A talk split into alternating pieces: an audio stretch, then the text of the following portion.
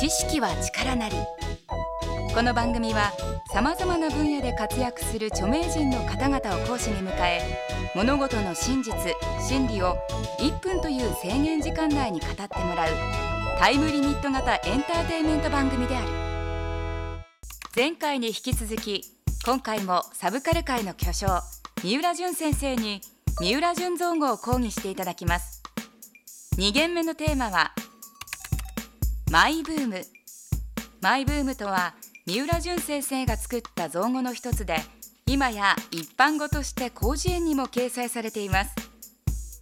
天狗ブーム仏像ブームボブ・ディランブームなど常にマイブームを追求している三浦先生本人が1分で語るマイブームの真実とは果たしてどういうものなのでしょうか。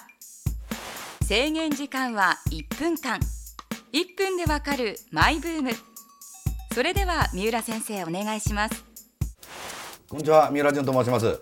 私あの今年52歳になったんですけども52って相当でしょ？来たなと思ってるんですけども今からだから15年から6年ぐらい前だと思うんですけどもマイブームっていう言葉で流行語大賞っていうのをもらいました。1997年だったと思います。僕の隣の席が、えー、まだ大、えー、総理大臣の前の小泉さんでした。で小泉さんが隣にいて僕同じあのタグだったんですけども同じ淳っていう名前で「準々コンビだね」なんて言われて気持ち悪い人だなと思ってちょっと避けたことを思い出しましたけどもまあその時にマイブームっていうのがあったんです。だから今からずいぶん前ですから相当悪いこともしてた頃ですよね。だから僕定職っていうのがもう一つなかったもんでしょうがないから自分の肩書きを考えようと思ってその時。だからマイブーマーっていう肩書きを考えたんですけども女子医大病院にそのあの肩書きのとこマイブーマーって書いたらあいらないっていう三浦淳先生による1分でわかるマイブーム。いかがでしたでしょうか？果たして三浦先生マイブームってあの説明で良かったんでしょうか？この後は幕が降りた後の様子を補足講義としてお伝えします。1分間の講義を終えて三浦淳先生いかがでしたでしょうか？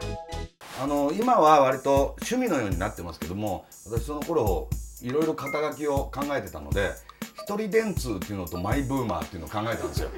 で一人電通っていうのはやっぱりあの博報堂の仕事する時はちょっと調子悪くてだから一人博報堂って言ってたんだけどもそれじゃあなと思ってマイブーマーって考えたんですけどもそのそもそもの走りはマイボールだったと思うんですよね。今広辞苑にも載ってますからマイブームって言葉。だからそれは皆さんが調べてもらえば2行ぐらいで済みます、はい、三浦淳先生ありがとうございました。それでは今回のポイントをおさらいしましょう。1マイブームは広辞苑にも載っている。2語源はマイボールである。極めて自由度の高い三浦先生の講義ですが次回はゆるキャラについてです。1分でわかる大学ホームページでは過去の講義も見ることができます。www.